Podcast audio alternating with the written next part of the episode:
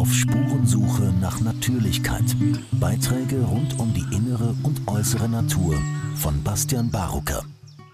Vorgeschichte. Am 5. Februar 2020 startete ich den Blog auf Spurensuche nach Natürlichkeit. Mein ursprüngliches Anliegen war es, Texte rund um meine beruflichen Themenfelder Wildnispädagogik und Gefühls- und Körperarbeit zu verfassen, um mehr Menschen für die gesellschaftliche Relevanz von Naturverbindung und frühkindlichen Prägungen zu sensibilisieren. Arbeitsumfang durch meine intensiven Recherchen zum Corona-Geschehen veröffentlichte ich aufgrund der gesellschaftlichen Brisanz ab April 2020 regelmäßig Artikel, Übersetzungen und ab 2022 auch von mir geführte Interviews, die sich mit den verschiedenen Aspekten dieser Krise beschäftigten. Im Jahr 2022 sind 40 Podcasts entstanden, die bis Mitte Dezember ca. 40.000 Mal abgerufen wurden. Des Weiteren sind 114 Artikel erschienen. Der Blog wurde bis dato knapp über zwei Millionen Mal aufgerufen und von circa einer halben Million Besuchern angeschaut. Die Top 3 Artikel waren über die Psychologie des Verschwörungsleugners 120.000 Aufrufe, offener Brief an die ungeimpften 187.000 Aufrufe, die entstehende totalitäre Dystopie Interview mit Professor Matthias Desmet 100.000 Aufrufe. Ich habe außerdem 62 Videos hochgeladen, die ungefähr 387.000 Mal aufgerufen wurden und 50.000 Stunden lang geschaut wurden. Aufgrund des steigenden Arbeitsaufkommens für Recherche und Organisation bat ich, wie viele andere alternative Medien auch, um finanzielle Unterstützung um einerseits die technische Infrastruktur, Newsletterversand, Webseite, Podcast-Plattform, Zoom-Lizenzen, Übersetzungssoftware finanzieren zu können. Andererseits begann ich Artikel professionell und gegen Honorar einsprechen zu lassen und schaffte notwendige Technik an, um Videointerviews aufzeichnen zu können. Für die Interviews musste ich außerdem Honorarkräfte engagieren, um Produktion und Schnitt zu ermöglichen.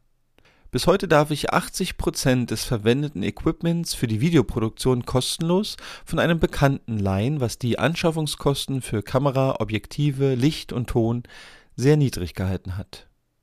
Meine eigene Arbeitszeit variiert stark und beträgt schätzungsweise zwischen 12 bis 15 Stunden pro Woche im Jahresdurchschnitt, wobei ich aufgrund meines Berufs im Sommer weniger für meinen Blog arbeite und im Herbst und Winter mehr.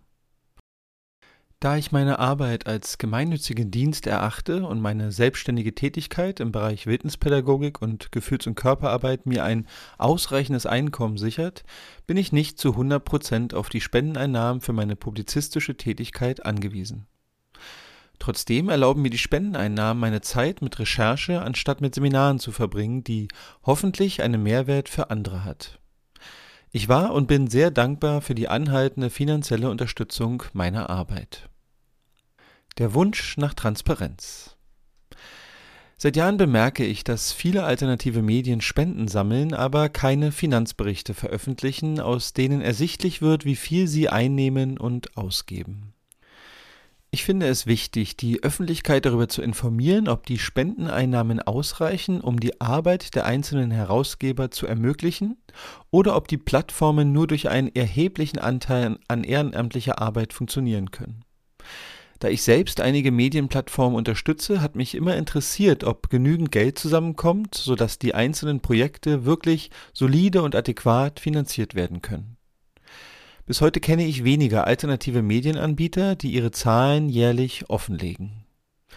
Ausnahmen bilden dabei in gewisser Hinsicht der Rubicon, Radio München und die Nachdenkseiten, in deren Impressum gemeinnützige Körperschaften angegeben sind, so dass davon auszugehen ist, dass sie dem Finanzamt ihre Gemeinnützigkeit in Form von Finanz- und Tätigkeitsberichten regelmäßig nachweisen müssen den Nachdenkseiten soll jedoch ab dem 01.01.2023 die Gemeinnützigkeit aberkannt werden, denn, Zitat, aus dem Themenspektrum der Website ist ersichtlich, dass mittels der eingestellten Artikel objektiv weder die Wissensvermittlung noch politische Bildungsaspekte im Sinne der gemeinnützigen Volksbildung primär gefördert werden.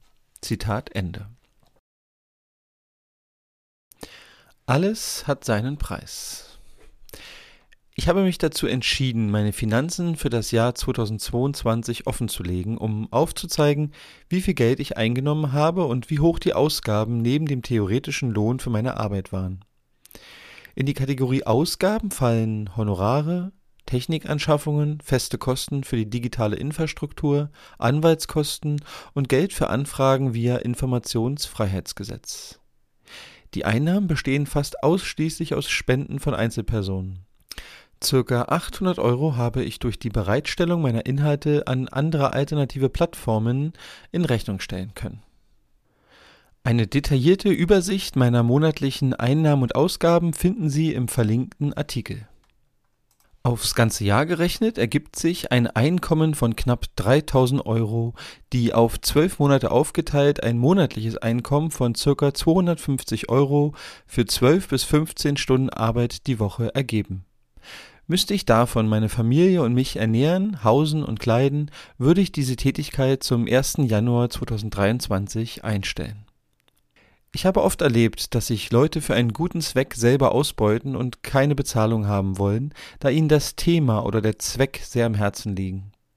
Ich bin jedoch der Meinung, dass eine Tätigkeit, die jemand qualitativ hochwertig und von Herzen macht, einen gewissen Gegenwert verdient. Dazu zählt neben authentischer Wertschätzung auch Geld. Jedenfalls solange wir noch in einer Welt leben, in der Menschen Geld brauchen, um sich Essen, Unterkunft und Kleidung zu kaufen. Außerdem glaube ich, dass es wichtig ist, von Anfang an die Kosten für ein Vorhaben transparent zu machen, damit es langfristig funktionieren kann.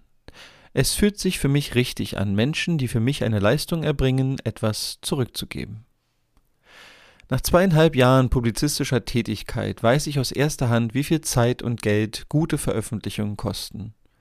Vor allem das Produzieren von Videos ist finanziell aufwendig. Ohne die kostenlose Unterstützung vieler Bekannter wären die Kosten für die Produktion der Interviews viel höher ausgefallen. Auch hat zum Beispiel der professionelle Sprecher und Moderator Andreas Sparberg einige Artikel kostenlos eingesprochen. Herzlichen Dank an dieser Stelle an alle, die den Blog und die damit verbundene Aufklärungsarbeit so tatkräftig mit ihrer Kompetenz bereichert haben. Meine journalistische Arbeit wird auch in diesem Winter bis zum kommenden Frühjahr weitergehen. Mir ist es wichtig, meine mir bestmögliche Offenlegung der Finanzen und des Arbeitsumfangs zu veröffentlichen, um selber einen Überblick zu bekommen und allen Unterstützern Transparenz zu ermöglichen. Verständlich ist der Einwand, dass alle Angaben nicht von externen Stellen geprüft worden sind und somit die Möglichkeit der Falschangaben meinerseits besteht. Um das zu verhindern, müsste ich eine gemeinnützige Körperschaft gründen. Das würde ich dann tun, wenn ich mich ganz und gar der publizistischen Tätigkeit widmen würde, was nicht absehbar ist, da ich meine Arbeit im direkten Kontakt mit Menschen sehr schätze. Ich ende mit einem Dank an alle, die meine Arbeit in irgendeiner Form unterstützt, geteilt, bereichert und ermöglicht haben und wünsche eine ruhige und berührende Winterzeit, die vor allem durch Begegnung, Freude, Verbundenheit, Glück und Zufriedenheit geprägt ist. Schalten Sie gerne bald Handy und Laptop aus und üben sich in Präsenz. Für mich jedenfalls ist es wichtig, in Zukunft immer wieder dem Überangebot von Informationen zu entfliehen, um nicht von Nachrichtenwellen verschluckt zu werden. Aufklärung ist wichtig, aber das eigene Wohl und die seelische und körperliche Gesundheit noch wichtiger. Ganz herzliche Grüße und bis bald. Auf Spurensuche nach Natürlichkeit. Ein Blog von Bastian Barocker.